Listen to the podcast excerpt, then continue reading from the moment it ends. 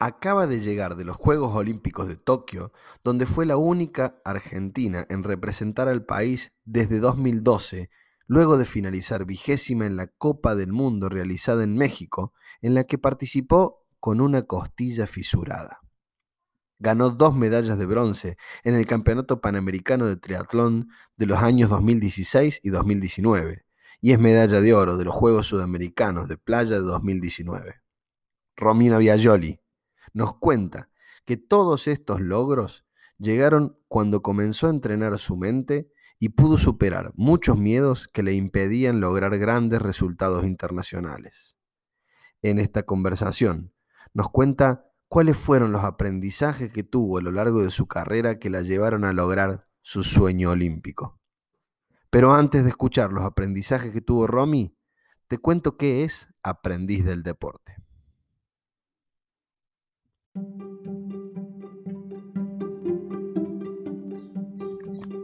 Aprendiz del deporte es el podcast donde los deportistas nos cuentan los aprendizajes que la vida les dio para aplicarlos en su profesión y los que su carrera deportiva les dio para aplicarlos en su vida.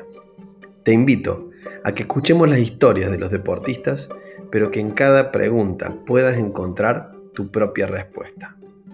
Bienvenido a esta conversación para seguir siendo aprendiz del deporte.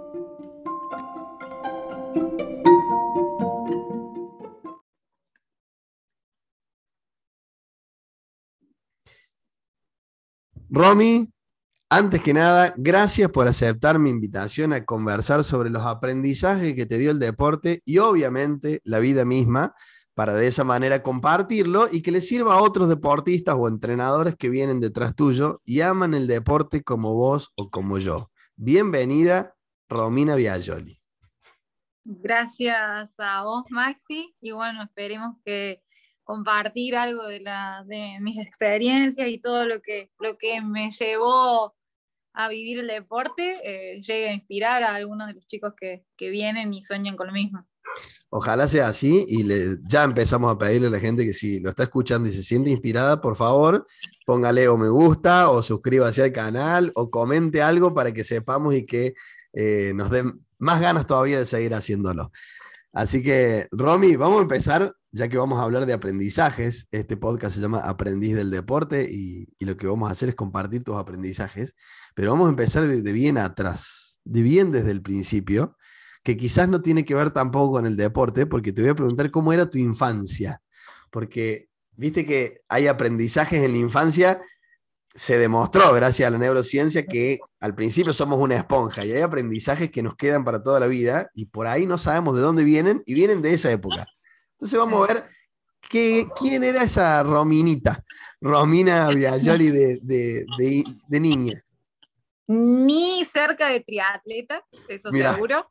Era, no, bueno, vengo de una familia súper humilde, mis viejos tenían una panadería, eh, eso siempre, para mí fue una infancia súper feliz, uno no vive a veces la, el estrés y los problemas de los padres porque... Mm. Porque sé que, sé, que, sé que había problemas económicos, pero yo tengo, tengo recuerdos muy, muy felices.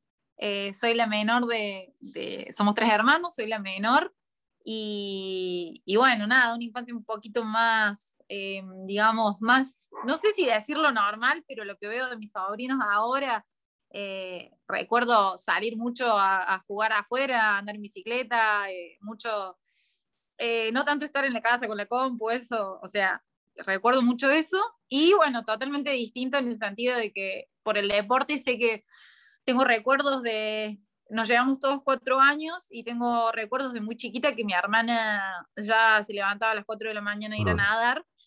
Entonces, eh, para mí eso lo, lo vivencié muy pequeño, porque mis papás también se levantaban a las cuatro a hornear el pan. Para... Claro. Entonces, como que para mí siempre el, el, trabajo siempre fue sacrificado en todo, en todo aspecto para lo, que, para lo que quisieras hacer. Y, pero bueno, yo me inclinaba más, quizá creo que por llevar un poquito la contra quizá de, que no era la deportista, quizá por celo, pero yo era eh, cantante, actriz, eh, todo, lo, todo lo contrario al deporte y mis viejos obviamente me, apoyaban, pero siempre el, deporte fue una obligación en casa. Mirá, Mira, bueno, te voy a decir lo que yo escuché, eh, que no sé si es lo que vos dijiste, pero es lo que yo escuché. Eh, a mí me quedó dando vuelta, primero que dijiste, lejos de ser triatleta, dijiste. Lejos de ser pero, pero después dijiste que comparado con tus sobrinos que hoy están en, la compu y qué sé yo, estabas todo el tiempo afuera, corriendo, y hablaste de la bici. sí, también no. Hablaste, hablaste de la bici. Es verdad. Es verdad. lo, primero que trajiste, mira, a mí me preguntan y yo no traigo la bici. Vos sí lo trajiste. Vos sí, lo, sí, es verdad, es verdad. Yo, traigo el fútbol, traigo la pelota, no sé qué hubiera traído, pero vos trajiste la bici, que después conversando en la charla podemos decir que también parecía muy lejana la bicicleta y ahora la estás queriendo un poco más, pero eso lo vamos a hablar Es verdad. Eh, pero bueno, lo que, podemos, lo que yo escucho también es que era la más chiquita, la rebelde, la que quería hacer la contra. Eh, no terminó haciendo mucho la contra, se tuvo que, que rendir en los brazos del deporte. Rendir en los brazos del deporte, y digo, tus viejos no eran deportistas, sin embargo, no te quiero decir yo porque ya lo escuché, pero decime vos, sin embargo, ¿qué? No, a ver, empezamos con el deporte porque mi hermano tenía problemas de asma, le habían recomendado la natación y bueno, eh, fue muy efectiva, o sea, mi hermano se curó, se curó de asma, entonces bueno, ahí pasó a nadar Ceci, que también fue medio traumático, la tiraron al agua, se ahogó y no quería volver, después volvió. los, invitamos, los invitamos a los oyentes que escuchen el capítulo 2 del podcast, no, el 2 no, debe ser como el 4 o el 5 que está la Ceci contando esta historia, así que, que, escuchen la Ceci. Y bueno, nada, después, em, pero creo que mi papá al ver lo que empezamos a ver los torneos de natación, al ver lo que creo que siempre le gustó que te mantenía alejado de, no sé si mantenía alejado de, a ver, de, situaciones feas, de estar en la calle, no sé si tanto eso, pero también el deporte te, te da ambiciones, te da eh, ganas de, superarte que, o sea, nadie te, las, nadie te las tiene que estar diciendo, o sea, vos venís del entrenamiento con unas ganas de al otro día salir y bajar marcas, de de soñar con ir a un torneo, de soñar con competir afuera. Creo que se dieron cuenta que tenían una parte de la educación ya como formada con solo mm. mandarnos a, solo mandarnos a, hacer deporte. Y bueno, creo que, por ese lado venía, les gustó lo que, lo que nos dejaba el deporte fuera el, el que eligiéramos, ¿no? Pero bueno, la natación fue como como algo, creo que también para ellos que no sabían ni nadar, conocer ese deporte así tan, tan nuevo para nosotros, conocer cómo se entrenaba, lo sacrificado que era y, y, bueno, ver, no sé, tengo recuerdo de ver a Atlanta eh, por la tele y, y, nada, ir conociéndolo y empezar a soñar con que alguno de nuestra familia estuviera ahí. Eh, eh, lo, tengo, lo tengo muy marcado y creo que por eso insistieron tanto. Qué bueno este, esto que traes, porque es un aprendizaje de tus viejos que no lo pasaron ellos, sino que lo vivieron con sus hijos. Eh, creo que vivieron sin querer, como vos decís, porque lo llevaron por una cuestión de salud, no por cultura ni por educación, sino de salud. Eh, lo llevaron a tu hermano que le sirvió. Entonces el deporte le sirvió para salud. Eh, después podemos discutir si el deporte de alto rendimiento es salud, que por ahí no tanto, pero bueno, el de alto rendimiento no, pero el de ahora como, sí, estoy de mi tendón. Tal cual. El de alto rendimiento podemos decir que no tanto, pero el deporte decimos que es salud, pero además es educación, es cultura, y ellos lo vivieron medio, te diría, sin querer, porque lo llevaron por salud y se dieron cuenta que, que, lo educaba a tu hermano, a tu hermana, entonces a vos medio que te empujaron un poco, ¿no? Sí. De hecho, a mi papá no le gustaba que, que, saliéramos, era muy, pero muy cuida en ese sentido, a, a las nenas no, no, no, era. Entonces, esa parte creo que ya la tenía como solucionada porque si había que entrenar el sábado o había que salir. el domingo, ya nosotras, nosotras solas decíamos, no, mejor, bueno, a comer bien el sábado y a guardarse porque el otro día corríamos algo. Eh, no, súper. Tengo recuerdos hermosos de, de también de, por ejemplo, teníamos una competencia un domingo y te levantabas y el domingo estaba lloviendo, horrible, que te, dan esas ganas de decir, ay, no, me quedo durmiendo. Y mi viejo siempre no, no, vamos, vamos. Y, ese primer empujón que a veces le hace falta a los chicos, eh, ese primer empujón que a veces no lo, no lo tenés, porque a veces te dan ganas, realmente el padre que dice, bueno, no, déjalo que, que duerma, o nosotros, nosotros me, me, gustó porque no, nunca me lo, me lo hizo vivir así, y, y, era entrar en calor nomás y ya estabas con ganas de competir, pero bueno, hace, hace falta ese incentivo y bueno, mis viejos siempre tuvieron ahí el pie del cañón, parece. Qué lindo, porque eso también es otro aprendizaje y más cuando sos chico y, y en esa edad, viste, los 11, los 10, los 12, que uno sigue siendo una esponja, que la, la, cabeza se te va un poco al, bueno, a, a la a la joda. Sí, no, no, al sacrificio, sin embargo, aprender en ese momento de, de, la vida, que es un esfuerzo, un sacrificio, un dejar algo que querés de lado para lograr otra cosa. Es, es maravilloso y lo estoy pensando, eh, me hacía acordar a mí, porque yo en ese momento también era como muy, muy fanático del deporte. Y hoy, cuando me presento, cuando doy los cursos, me presento como deportista de alto rendimiento, porque yo sigo teniendo eh, el aprendizaje en mi cuerpo. Por más que ya no, no, mm, o sea, es parte de mí. Yo sigo siendo ese que aprendí a los 12 años eh, a esforzarme, a poner objetivos, pero es fundamental también tener unos padres que te, acompañen, porque en ese momento dependes mucho de tus padres. Entonces, es un lindo mensaje también para el padre. Te ayuda, el deporte nos ayuda como padre a educar, así que los acompañemos a, nuestros hijos, porque nos ayuda. Sí, totalmente. Y dicen que para ser aprendiz hacen falta maestros. Uno no puede ser aprendiz si no declara que hayan maestros. ¿Quiénes fueron tus maestros y qué aprendiste de ellos? Oh, yo siento que a mí me ayudó muchísima gente. Yo creo que... Ahí está. Sí. Sí, creo que, bueno, eh, aprendí mm. muchísima gente, creo que me ayudaron un montón en el camino. Eh, tuve la suerte de pasar, bueno, por dos deportes, digamos. En un principio fui nadadora y a los 17, eh, cuando terminé el secundario, que, que, decidí pasarme al triatlón, eh, bueno, tuve la oportunidad de, irme a entrenar afuera. Eh, mi primer entrenador siempre fue mi hermano.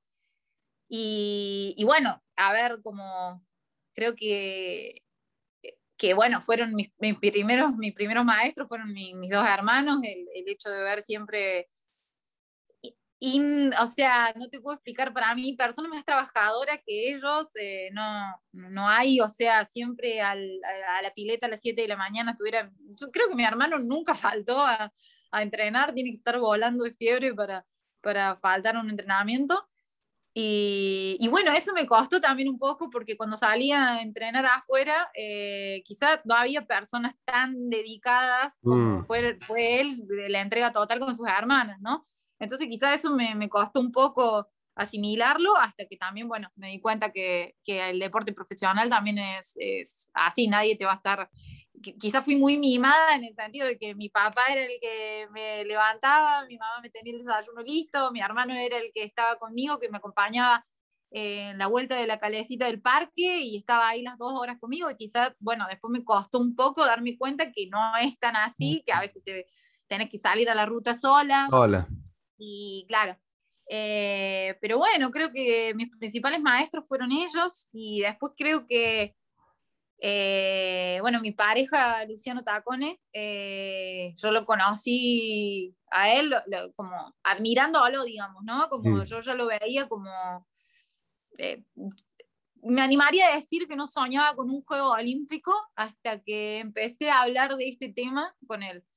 Yo no, yo hacía el deporte, yo hacía el triatlón, eh, estaba segura de que podía ser la mejor de Argentina, quizá aspirar con un título sudamericano, eh, pero realmente creo que gracias a él empecé a soñar con un Juego Olímpico, con la posibilidad de ir a un Juego Olímpico, y fue quien también me enseñó la importancia de la cabeza en todo esto, y mm. fue quien me insistió a que trabaje con psicólogo, y ahí fue mi mayor cambio. Creo que a partir de ese momento, eh, creo que a partir del momento que empecé a trabajar con psicólogo, puedo decir que empecé a hacerlo profesional realmente. Mm. Siempre le había dado la importancia a la parte física, siempre fui una persona que no tenía problema por entrenar. Por entrenar. Eh, me he bancado con el kamikaze de mi hermano, me he bancado entrenamientos durísimos, Y, pero bueno, quizá faltaba esa confianza de, ir a buscar un resultado, quizá también, a ver, el hecho de verme, eh, de ver que mi hermana tenía tres Juegos Olímpicos, cuatro, y, bueno, yo no, no, no, estaba a ese nivel, eh, quizás no me daba la seguridad como para ir a, para ir a buscar algo así de grande yo también. Eh, y bueno, creo que, en el a partir de, ese momento, en el 2018, cuando hice el, cambio, que empecé a trabajar con psicólogo y empecé por mi cuenta yo busqué mi entrenador, el grupo que creía que para mí era, era el cambio que tenía que hacer, que fue con, con los chicos de Brasil. Creo que ahí puedo decir que, que, que empecé a ver esto profesionalmente. Qué locura. digo, qué locura. porque, digo, mientras vos ibas hablando y la cabeza me iba a 200, porque se me venía a la cabeza que dijiste que en Atlanta 96 ustedes ya veían los Juegos Olímpicos pensando eh, en, qué lindo sería estar ahí, pero vos no te veías. Desde Atlanta 96 ya no te viste. Después fueron muchos años, Romy, pero muchos años sin tener un Juego Olímpico que es como el máximo objetivo de un, deportista de alto rendimiento, tampoco te veías. Y recién 2018, por eso digo que locura, tantos años dedicado al deporte de lleno y, con mucho esfuerzo y dedicación como, como le, dedicaste, sin tener, sin haberte visto tan cerca o con esa posibilidad de lograrlo. Y recién en 2018 poder empezar a, cambiar la, la, mente. Y dale, decime lo que, lo que te sale. Para mí, de verdad, ir a un juego olímpico es, oh, es, a ver, quizá para uno se da mucho más fácil, para, para otros, no sé, quizá hay deportes en los que, no sé, escuché chicas que, sin, sin menospreciar ningún deporte, pero hay deportes en los que hay chicas que las llamaron y les dijeron, estás clasificada o, bueno, el deporte, los para mí los deportes individuales y los deportes de marca eh, son no sé, estás con el estrés hasta el punto que cierra, hasta el último día que cierra la clasificación. el deporte que elegí yo, el triatlón, es por ranking y hasta, el hasta la última fecha yo no sabía si estaba adentro o no estaba adentro. Em, y no porque, o sea, obviamente podés tener la, la, seguridad, simplemente tuve también la quebradura de la costilla y todo, unas variables que, que, bueno, que me hicieron estar con este estrés hasta, hasta el final de la, del cierre de la clasificación, pero no, para mí un juego olímpico era el, es el sueño máximo y hay, es, una entrega total. De, realmente fue eh, estar comprometida y no es un año antes, es estar comprometida durante todo un periodo de, tiempo. En, mínimo cuatro. Y esta vez fueron cinco. Y, a, sí, se, hizo eterno y, y, se hizo, realmente a nosotros se nos hizo muy largo, muy estresante. Yo hablaba con Ceci el, último año de la pandemia, porque durante el último año de la pandemia también, o sea, no, no teníamos competencias, pero tampoco te podías relajar porque estaba ese sueño que decir, no, no, no me puedo ir ahora, no puedo aflojar, falta un año, no sabemos si falta un año, no sabemos si se va a hacer.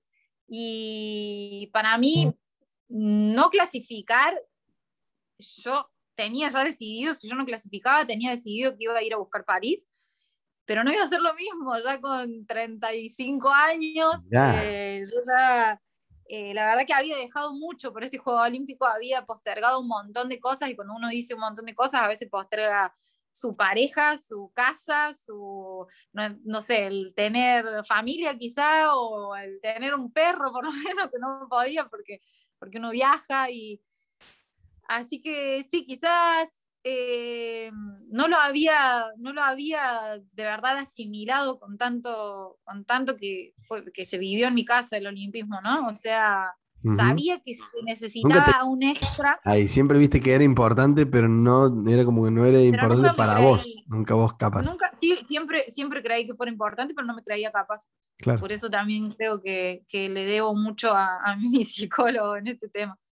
Mira qué lindo. Bueno, me abriste la puerta a dos cosas. Una es, ya que contaste todo el esfuerzo, toda la dedicación, todo lo importante que, era para vos llegar a Tokio, eh, contame cómo fue verlo en riesgo, Porque, ¿cómo fueron los últimos? Puedo decir que fue por ranking. Y hubo, hubo una parte que estabas adentro, afuera, adentro, afuera, ahí. De, eh, ¿Cómo fueron esos, esos días? ¿Cómo juega la cabeza en esos momentos? Y, contanos cómo fue lograrlo. ¿Viste la, bueno, la frase esa, no te das, eh, uno nunca sabes lo fuerte que sos?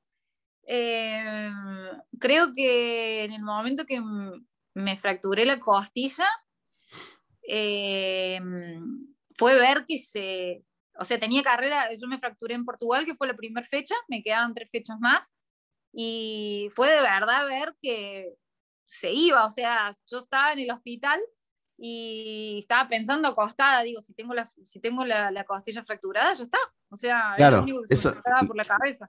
Contemos el contexto, quedaban, damos 2019, ¿no? Sí, 2019. 2021. Ah, 2021, perdón, 2021, ahora, a principios de cierto.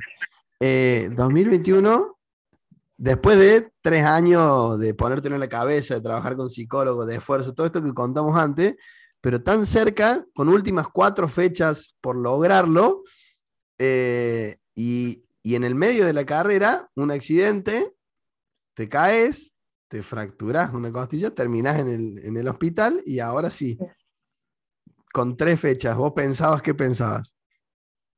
No, la verdad que a mí eh, cuando salí del hospital de Portugal me dijeron que no me había fracturado nada, entonces salí feliz, digo, bueno, voy a poder competir, pero el dolor era insoportable. Eh, Tenías que competir, tenías que competir y sacar algunos puestos, algunos puntos en las últimas tres fechas, no era que solamente con participar.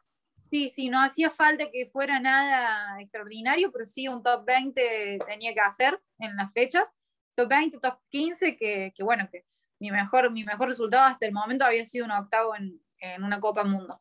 Creo que podía hacerlo, estaba muy preparada para hacerlo, simplemente no podía respirar. Pequeño detalle. sí, no podía, y no podía nadar, eh, se me complicó muchísimo. Eh, seguí con muchísimo dolor hasta que yo fui por mi cuenta a, una clínica en Italia, donde me hicieron otra radiografía y me dijeron, sí, no, no tenés una sola fractura, tenés una, una fractura, una fisura y una, y una rotada. Eh, así que bueno, me, ya eso me, me, tranquilizó porque dije, ah, bueno, no era el, no era el dolor, no, no estaba exagerando, de verdad, de verdad había una razón.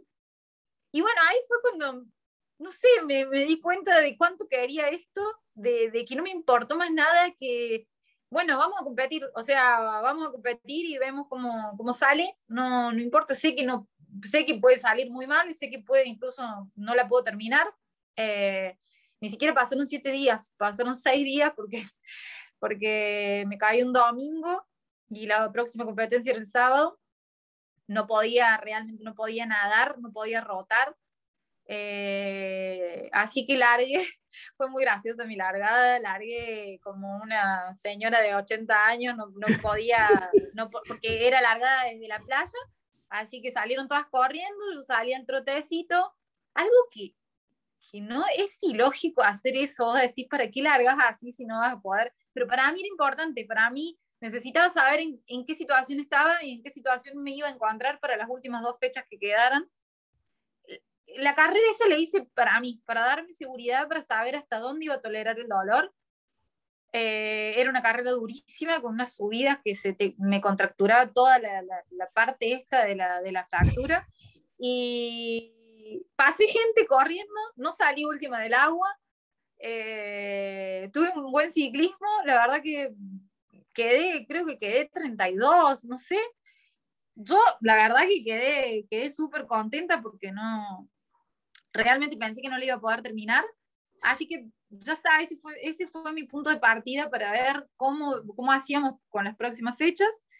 Y, y, bueno, al final no terminé entrando por ranking, terminé entrando por nueva bandera. Es como que caí bastante, no, no, no pude lograr el objetivo que quería, que era entrar por ranking. Eh, dependí, dependí también del resultado de una chica de, de Ecuador, ella, ella tuvo un buen resultado en la última fecha y yo pude entrar por, por nueva bandera del, del continente. Y mm, bueno, creo que, creo que fue un premio al, al no haberme vuelto a mi casa después de, mm. de, eso. Y, y bueno, nada, creo que en ese momento me di cuenta de cuánto quería esto porque realmente fue muy doloroso. Eh, fue muy doloroso y me, nada, demostrarme que, que, estaba dispuesta, estaba dispuesta a hacer más de lo que creía por, por, un juego olímpico. Así, así como te digo que quizá no lo había vivenciado tan, tan mío, tan propio, y bueno, creo que, que fue, fue una prueba que me puso el destino, no sé, para ver cuánto, cuánto, que, cuánto lo quedaría. Y trajiste la importancia de la cabeza, y más en un momento así. O sea, la importancia del físico ya la vimos, eh, pero yo siempre le hago esta pregunta en todas las conversaciones, que es, si tuvieras que dividir tu performance como deportista o el resultado de tu, de tu carrera en tres factores. Físico, técnico y táctico, lo cual en tu, en tu deporte también es importante, saber en qué momento acelerar, en cuándo frenar, cómo eh, técnico y táctico, aparte la, técnica también, y lo mental emocional. ¿Cómo inciden en el resultado, en qué porcentaje inciden esos tres factores, si lo tuvieras que dividir del 100%? ¿En mí o en cualquier En vos a ver, sería cuál, cuál de esos tres factores yo considero que... Eh, no, puede ser, los puede ser que tengan 33, 33, 33. O sea, eh, ¿qué porcentaje le das de incidencia en el resultado a esos tres factores? A ver, creo que lo físico, a ver, creo que lo físico siempre tiene que, en mí por lo menos, en mí yo tengo que estar bien físicamente para poder tener la seguridad, la seguridad en, la cabeza, ¿no? La seguridad eh, mental de que voy a ir a buscar un resultado. Yo, yo funciono así, tengo que, es lo que también está tratando de trabajar mi psicólogo, porque yo soy muy dependiente de, de, lo que veo en mis entrenamientos. Son, soy muy autocrítica y yo ya sé, en la pista, si ese día me, me puedo ir unos segunditos arriba, unos segunditos abajo, pero yo necesito que el trabajo que los trabajos de esa semana salgan como yo quiero, que bueno, que eso está tratando de también cambiar mi psicólogo, porque a veces hay un montón de factores que pueden alterar los tiempos, la, la performance. Em, y de hecho, si vamos al caso, previo a Tokio sentía que me dolía absolutamente todo. y en mí yo creo que, que, bueno, que la parte mental estos últimos años ha, ha hecho el mayor cambio. Creo que que le vamos a hacer, eh, le vamos a dar un 70%, eh, no, un 60%, un 60% y, y quizá las partes tácticas a veces pueden fallar, eh, puede, creo que siempre te vas a quedar conforme con una carrera, es, es importante, pero también me quedo con lo que te deja conforme de una carrera, ¿no? O sea, puede fallar una parte táctica y decir, bueno, quizá debería haberlo hecho así, pero bueno, tu, tu, tu rendimiento y tu mentalidad estuvo, pero no me dejaría tan, no me dejaría tan conforme. A veces no sé si te pasa que, quizá eh, vas a una carrera y no sé, se cayeron, el, se, cayó el, se cayeron las 20 que estaban atrás porque, no sé, eh, por una cuestión de, que era muy técnico y, vos tuviste un puesto, no sé, un top ten. No me deja igual de conforme. No, no me deja igual de conforme eh, el hecho de haber sido mejor tácticamente que otra. Me deja conforme el hecho de haber estado en un pelotón, asumiendo esa presión de que estás con los mejores del mundo y hacer top 20 en vez de top 10, porque estuve compitiéndoles de igual a igual, a mí me deja más feliz, me deja más conforme. Entonces, 60 mente y, emoción, mental emocional. Sí. sí, a ver, entonces dejamos el, el 20% para, para, la parte táctica y, el resto. 20 y, el resto te tengo que, claro, no, no, el resto tengo, tiene que ser entre mentalidad y físico. Es el 20% y de la 80 lo dividimos, 40 y 40 será. Y sí, pero estos últimos años yo diría un 50 y un 30. Claro, un 50 y un 30. Bueno, entonces, eh, y bueno, vos trajiste, digo, si es tan importante, yo hago esta pregunta porque aparte se lo hago a muchos deportistas y a equipos también cuando, cuando trabajo. Con esta pregunta empiezo, la intervención, para darse cuenta de que lo que vamos a entrenar incide en el resultado. No es solamente sentirte mejor y no volver a tu casa tan enojado y pegarle al perro eh, por no haber sacado un, buen resultado en el entrenamiento, sino que realmente lo que trabajes mentalmente afuera entra a la cancha y cambia un resultado. Digo, cuando lo vemos, de qué es importante, ¿cómo lo entrenas? Vos me decís, tenés un psicólogo. ¿Qué más haces para entrenarlo? La mentalidad. A ver, eh, creo que, a ver, ponerlo, pasa que, a ver, desde el momento que yo trabajo con, mi psicólogo, no es solo lo que ponemos en práctica para la, para la competición, sino en el día a día, ¿no? Que va, vas viendo cambios, y es lo que me decía él, no solo vas viendo cambios en lo, deportivo, sino en tu manera de... E, es, increíble, o sea, vas viendo cambios en, todo, o sea, en tu manera de pensar, en cómo te relacionas con otras personas también, no solo, no solo en el deporte. Y mm, bueno, creo que en, mi caso también cambié, eh, como te digo, soy, soy muy autocrítica con mis entrenamientos y, y, y a ver, he dejado de, quizá era muy masoquista de hablarme, hablarme mal cuando las cosas no salían como, como yo quería, como yo esperaba en un entrenamiento y me di cuenta que, que, nada, que somos lo que, o sea, lo que nos decimos realmente nos afecta Em, creo que también empecé a, ponerlo en práctica, no solo porque también, o sea, necesito entrenar bien, necesito estar bien para tener buenos resultados. No tiene sentido autoflagelarme para, para, para, para sentirme mal y, y, nada, no poder, no poder plasmar lo, lo, lo que tengo que hacer en, en una competición creo que, en, no sé, lo he puesto, lo he empezado a poner en práctica en, los entrenamientos y a mí me, me, está cambiando, me está dando, tengo que seguirlo trabajando, pero, pero, pero bueno, creo que todavía tengo un camino, tengo un camino largo y, y, bueno, por, por, si quiero seguir a, a, París 2024, estoy, estoy, sinceramente creo que todavía estoy a mitad de camino y, tengo que seguir aprendiendo de, de cómo controlar esta, esta parte.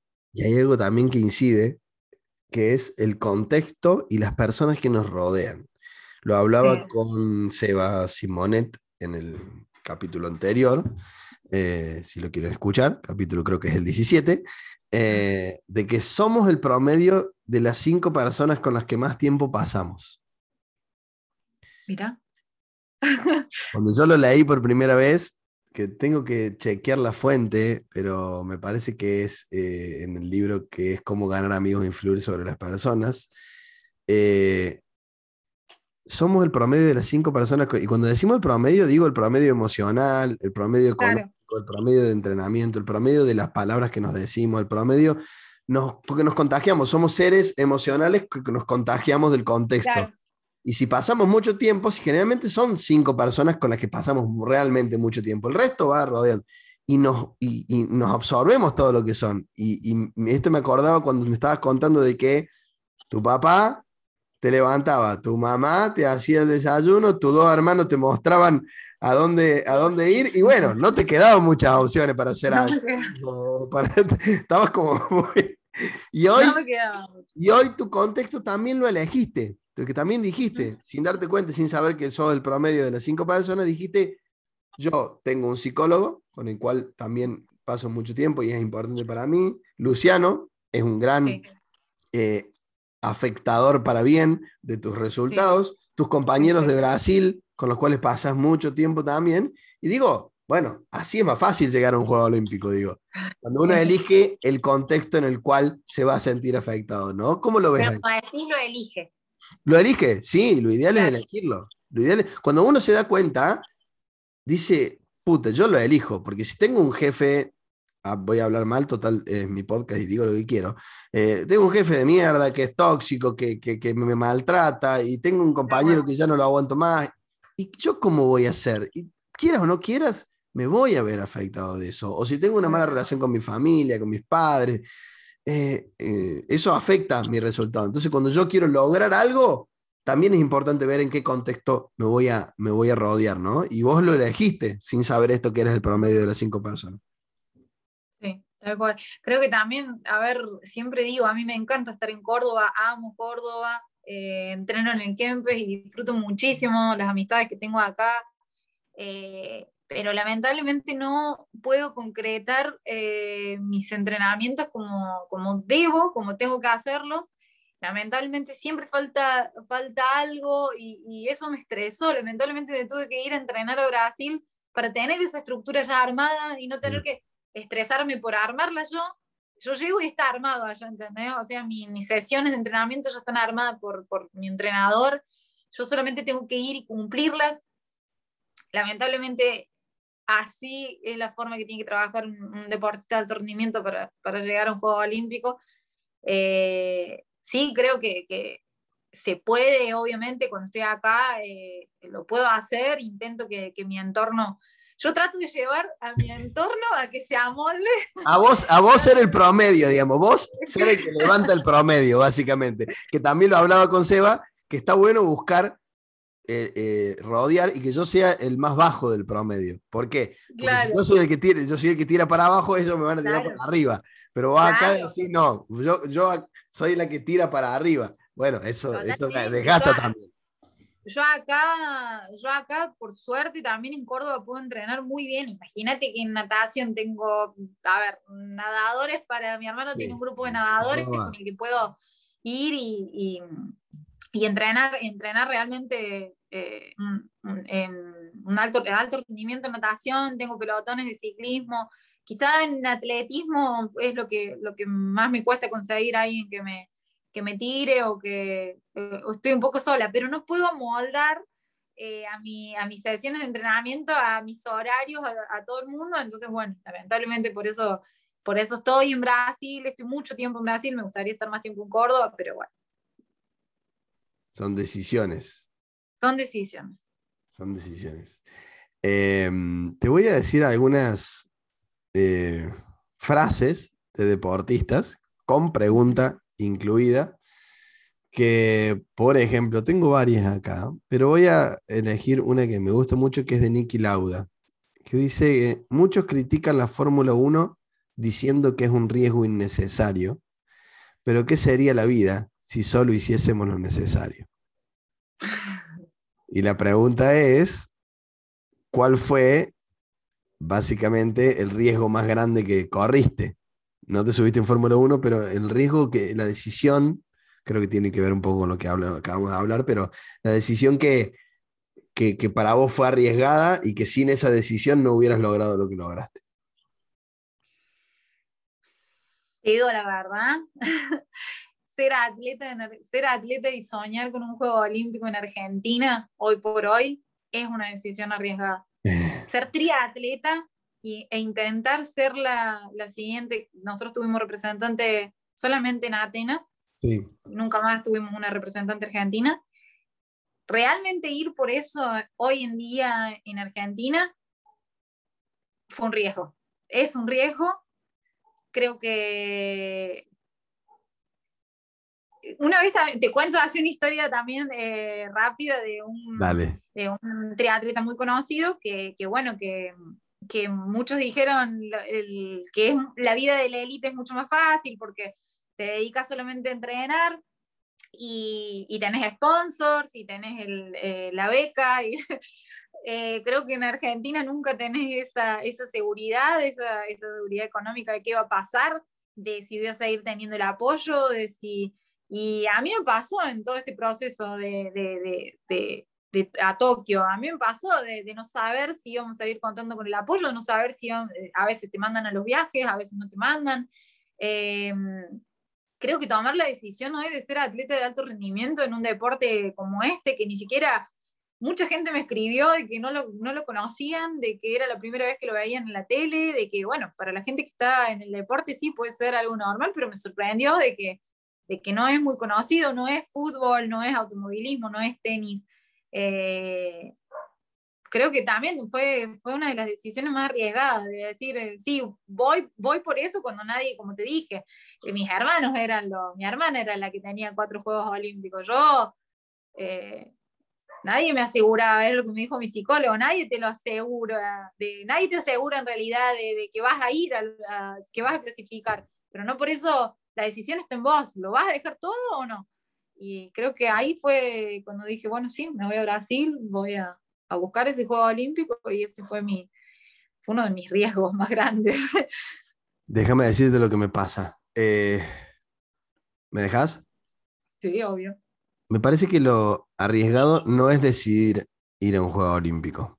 Porque yo puedo decir, che, sí, voy a ir a un juego olímpico. Lo arriesgado son las decisiones que tomas para llegar a eso, que lo dijiste sobre el final, que es lo que decidís, los sacrificios y lo que, los esfuerzos que haces para ir a un juego olímpico.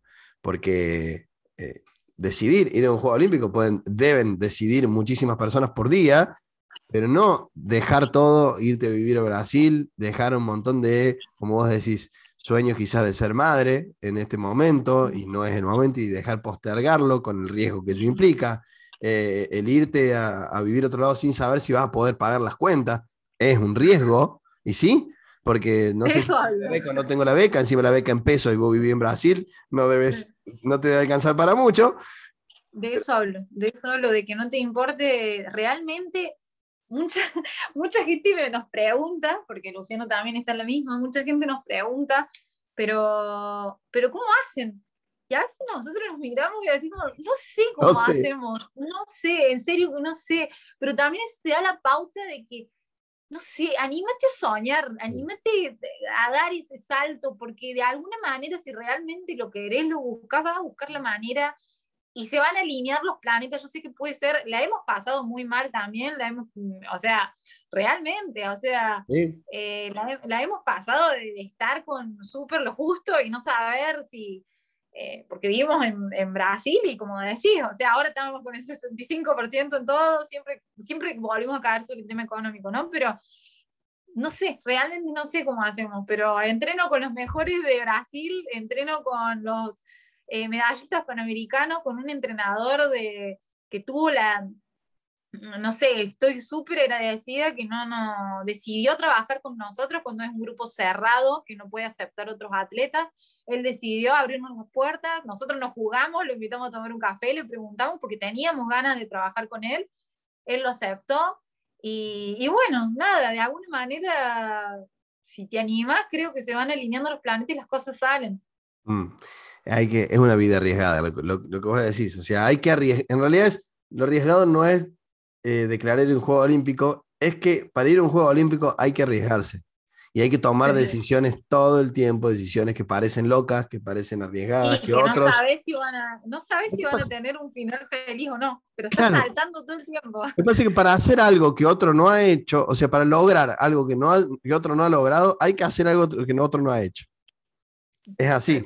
Eh, para hacer, para lograr algo que no habías logrado, tuviste que hacer algo que no habías hecho. Y ahí, te, y, ahí va la pregunta. ¿Qué tuviste que hacer o qué tuviste que aprender?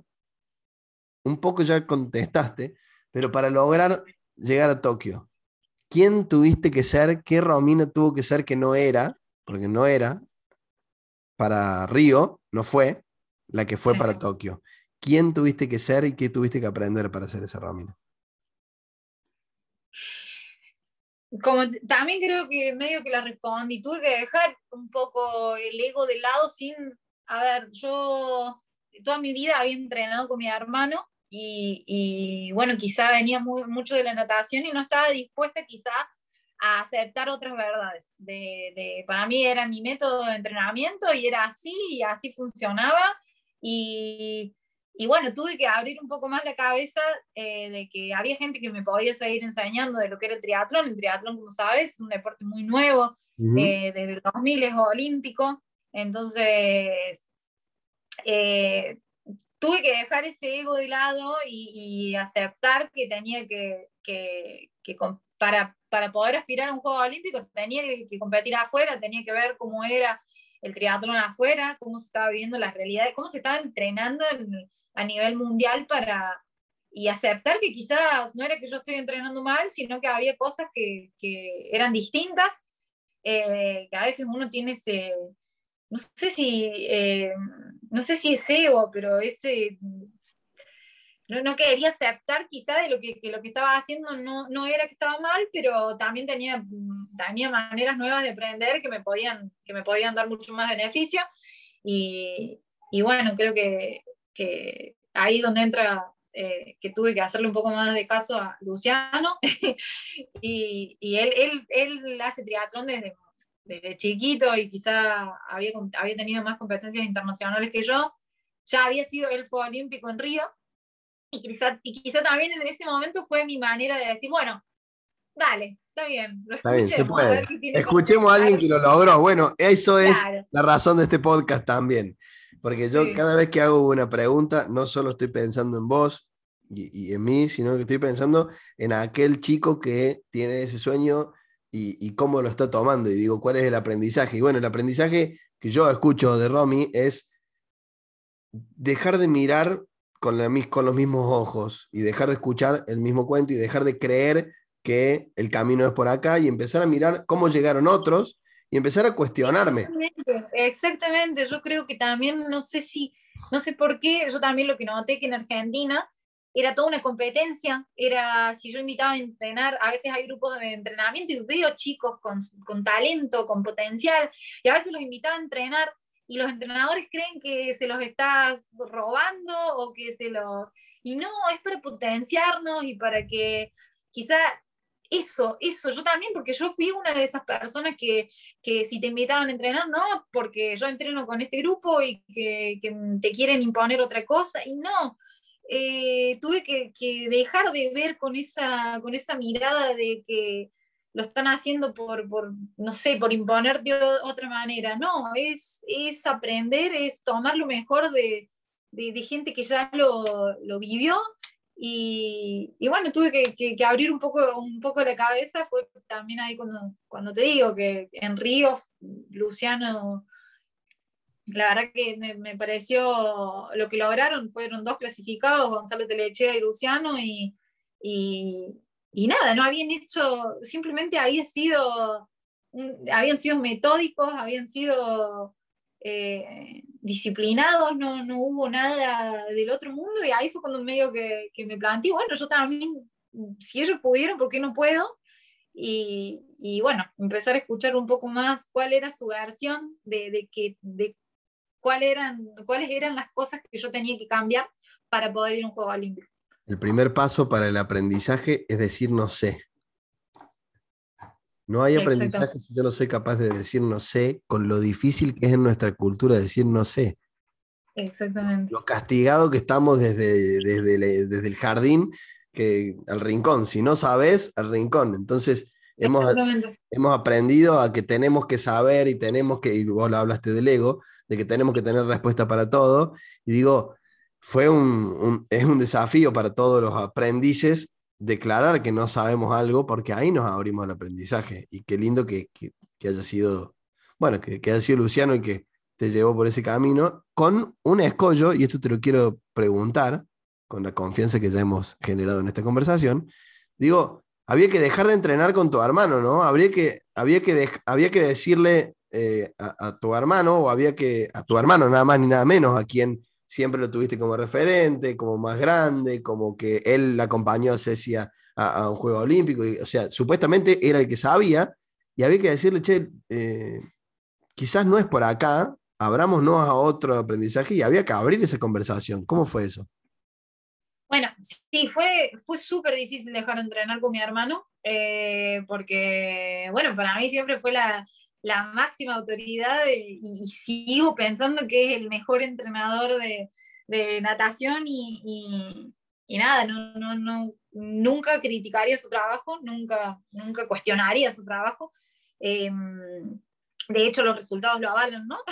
Tal cual. no, creo que esté haciendo, no creo que esté haciendo muchas cosas erradas. Por eso, imagínate lo que era en ese momento decir, che, yo no entreno más con semejante entrenador. Exactamente, exactamente. Creo que también fue. Mm, em, también fue una decisión mía de, de quizá que no teníamos la, la mejor relación en cuanto a que sí, era un deporte nuevo para los dos, él también, él también eh, a ver, hoy por hoy lo hablamos, él también estaba aprendiendo conmigo lo que era el triatlón, si bien los sistemas eh, fisiológicos son más o menos similares todos, eh, éramos nuevos en, en, ciclismo, el ciclismo era algo, algo totalmente nuevo para nosotros, o sea, la bici de ruta, el pelotón, eh, todo esto era, era, era nuevo y bueno, eh, yo también fue, fue una decisión más por mí, porque por buscar algo, quizá también buscar algo que, que, que quizá yo sentía en ese momento que su entrenamiento iba más orientado a la natación mm. y, y, bueno, quería algo más específico eh, para triatlón y sí, no fue fácil, no fue fácil plantearlo, pero, pero bueno, creo que eh, son, creo que tenemos que hacer lo que, lo que sentimos que, que nos hace bien. Yo creo que también, hoy por hoy no sé por qué sigue siendo tan difícil para, no voy a dar nombres, pero hay muchos chicos que me escriben diciendo, chicas, chicos que me escriben diciendo que, que, quieren un cambio, que quieren, quieren probar otro entrenador y realmente no entiendo por qué tenemos esa carga emocional de decir, todos creo que tendríamos que aprender que, que, es necesario quizás un cambio. Mi hermana cambió de entrenador en el 2018, en, el 2008, perdón. 2008 creo que eh, no sé por qué, pero es una carga emocional, de, es toda una decisión hablar con tu entrenador y decirle, mira, esto ya no va más, eh, es como el corte. bueno, lo que pasa es que, lo que, que con los entrenadores uno crea una relación de verlo todos los días, verlo muchas horas. Yo a mi entrenador lo veía, siempre dije, lo vi mucho más tiempo, hasta los 18 años lo vi mucho más a mi entrenador que a mi papá, pero mucho tiempo más, ¿eh? Mucho, muchas horas más por día. Y bueno, hay que decirle, es como romper con una pareja, es una pareja de entrenamiento y bueno, es entendible que cueste, pero lo que me llevo yo y ojalá se lleven todos los deportistas es que eh, hay ciclos y que si quiero lograr resultados que no hemos podido con esta pareja, eh, y bueno, hasta acá llegamos, te, adoro, te amo, te, hermoso por el tiempo que pasamos juntos, pero hay algo más que, que no estamos pudiendo lograr juntos y nos vemos. Tal cual, tal cual. Y no creo que, y no tiene, no tiene nada que ver con que el entrenador no haya servido o que no, no, tiene nada que ver, no funcionó, no funciona con vos, no funciona eh, con, con, esa persona. Lo mismo que el psicólogo. Claro, que esté errado ni, ni nada.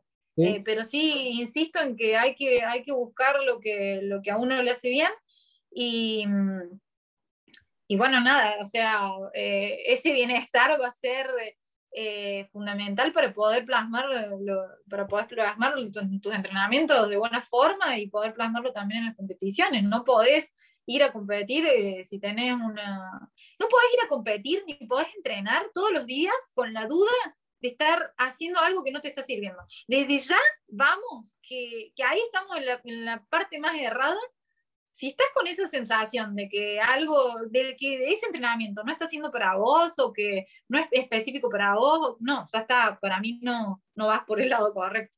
Bueno, espero que esta hermosa conversación, porque es un tema que no había tocado antes en los 17 capítulos de este podcast, que es la relación con, con el entrenador, que sí, obviamente que es muy importante y que es cuestión de mirarla si sirve o no sirve, si es la que elijo para adelante o no. Eh, y no, no estamos en contra de los entrenadores, porque si me voy de un entrenador es porque voy a recibir otro. Y el entrenador que pierde un entrenador, primero tiene algo para aprender y algo para mirar, y segundo, va a recibir el que dejó el otro. O sea, no es nada en contra de los entrenadores, ¿eh? es, que eh, es una pareja que Si vamos a ver, significa que el campeón del mundo, porque haya tenido, porque haya sido campeón del mundo, ¿por qué debería cambiar de entrenador si lo sacó campeón del mundo? Pero evidentemente hay un ciclo que ya no funciona más y, va a buscar su bienestar ante, ante todo. Qué lindo. Romy, eh, es para seguir días y días. Tengo un millón de preguntas ya que tenía pensadas para hacerte. No vamos a llegar a hacerlas por lo menos en este capítulo. Ya veremos si hay, un lado B en algún momento. Eh, pero vamos a ir cerrando. Eh, y para cerrar te pregunto, ya pensando en el futuro, Sabemos lo que aprendiste para llegar a Tokio. ¿Qué tenés que aprender para llegar a París? Que voy a tener que, quizá también aprendí que no hay que, yo sabía que ni bien terminara mi carrera iba a estar totalmente eufórica y con ganas de un juego olímpico más estaba, pero yo ya lo sabía, yo ya lo sabía y quería y quería digerirlo bien, estar, estar calmada y decirlo realmente pensando en lo que se viene, porque voy a tener que vivenciar todo este sacrificio mm. del que hablamos, lo voy a tener que vivenciar durante tres años más y mm, por eso creo que, que, bueno, que sí, que tengo ganas de, seguir aprendiendo, creo que, que, siempre, siempre va a depender de, también de, lamentablemente es un deporte de, que se clasifica por ranking, esto es así, lamentablemente va a depender de cómo siga todo el apoyo y, y, mm. eso, pero, pero bueno, eh, creo que amo demasiado el triatlón, más de lo que, más de lo que creía. Y, y bueno, nada, dispuesta a, a, que este deporte también me siga enseñando y, y, mm, simplemente intentar en este ciclo transmitir eh, hacerlo, hacerlo de la forma, transmitiendo también estoy, estoy intentando meterme un poquito en, lo que es el desarrollo acá en Córdoba de, de, mi deporte. Y, bueno, vemos, ver si, si, puedo hacer las dos cosas. Va a ser un, un, desafío, quiero, quiero meterme un poquito más en la, en la escuela de la, de la asociación. Eh, va, a ser, va a ser algo distinto porque no voy a estar al, no voy a estar en Brasil todo el año, sino que voy a estar un poco más en Córdoba. Así que nada, veremos que, creo que creo que se va a poder. Eh, veremos qué aprendo de esta situación y bueno, ver, eh, ver de ir a buscar un poquito más en, en, en París, la verdad que, que no sé si, no sé, no, no sé cómo responder la pregunta de, de qué me va a dejar, de qué me va a dejar, porque es difícil saberlo. Lo mismo que me preguntó mi psicólogo, ¿sabes qué te vas, sabes qué sensación vas a tener cuando llegues a la villa? No, la verdad que no lo sé, voy a dejar que me tome por sorpresa, así que esperemos que este ciclo me, me, me tome por sorpresa con cosas buenas, ¿no? Ok. Eh, última pregunta. En realidad, últimas dos. La primera es, ¿cuál es el mensaje después de tantos mensajes que le dimos a los deportistas que están escuchando este, este podcast, ¿qué mensaje le, quisieras dar a los deportistas y entrenadores que escucharon este podcast? ¿Qué mensaje? Bueno, es más que nada para los chicos, para los que están empezando con, este deporte, que no lo vean tan lejano como lo vi yo en algún momento, que lo vivan, eh, que lo vean más, que le den importancia a la cabeza sobre todo, antes, antes que a lo físico, que, que sepan que, que, realmente el comprometerse y, y, trabajar la mentalidad en el deporte es igual o más importante que la parte física. Eh, de verdad que es un mensaje que lo quiero dar porque yo siento que, eh, yo siento que mi, que mi clasificación empezó a darse cuando yo empecé a trabajar esta parte. Eh, y bueno, a los entrenadores que también acompañen abriendo un poquito más la cabeza, que hay gente que tiene ganas de, de, simplemente como lo que estamos haciendo ahora, de contar un poquito lo que, lo que se vivencia en el camino a un juego olímpico o en el camino a, al, no, no, sé cómo decirlo, en mi caso fue este mi sueño, puede ser otro, una medalla panamericana, puede ser otro, lo que sea, pero, pero que es como vos decís, que para, para aprender el, principal, lo principal es decir, no sé, y escuchar al que tiene para, para contar algo, para, para contar sus vivencias y bueno, eh, que si en algún momento puedo servir de, de algo, estoy, estoy dispuesta para, para, sobre todo para los chicos, me encantaría, me encantaría ver otro, otra chica en, en, en, un Juego Olímpico representando el triatlón, sobre todo mujeres, porque sé que, sé que es difícil eh, todavía, creo que es un deporte en el que falta mucho desarrollo en las mujeres, así que bueno, mi mensaje va un poquito más eh, para ellas. Bueno, los invitamos a que si quieren escuchar más mensajes, también hay ya 17 capítulos, 18 capítulos más aparte de este, para seguir aprendiendo de grandes deportistas, entre ellas y, tomo la posta de las mujeres y triatletas, que puede llegar a servir mucho, con Lorena Olvera Ajá, eh, que es una ultramaratonista eh, mexicana, que te invito a que escuches ese mensaje que dio porque es increíble, es récord Guinness y tiene 515 kilómetros en 36 horas. 515 kilómetros en 36 horas en Italia. La única mujer, la única mujer en lograrlo en el mundo, por eso tiene récord Guinness, eh, que fueron 10 eh, kilómetros de nado, 470 de bici y otros 20 o 30 de corriendo en 36 horas. Una locura. Así que bueno, los invitamos a, te invito a ver, eh, a escuchar ese podcast que está muy lindo con Lorena. y, por último, ¿qué frase, con qué frase le pondrías al, flyer de, este, de esta conversación? Romina Viajoli ¿Y qué frase resumiría este, esta conversación que tuvimos? Oh, no, me tendrías que haber avisado. como la No, si no sabíamos que íbamos a conversar. ¿Cómo te voy a avisar que le pongas una frase si tiene que ver con lo que conversamos? A ver, si me viene mucho la cabeza, me merece lo que sueña, pero es más para dejarla. Es, más para, sí, para dejarla. No, no sé si. Sí, merece lo que sueñas. Ok, me gustó, me gustó. sí. Romy, eh, ¿la pasaste lindo?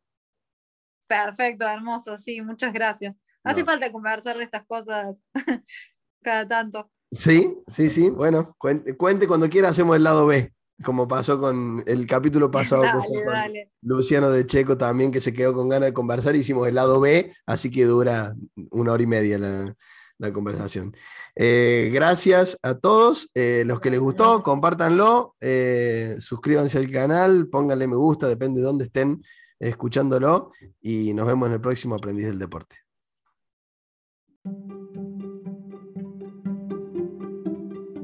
Y así pasó otro capítulo de Aprendiz del Deporte. Otra gran conversación con grandes deportistas que nos cuentan sus aprendizajes. Si te gustó te pido que lo recomiendes, así otros deportistas pueden aprovechar estos aprendizajes.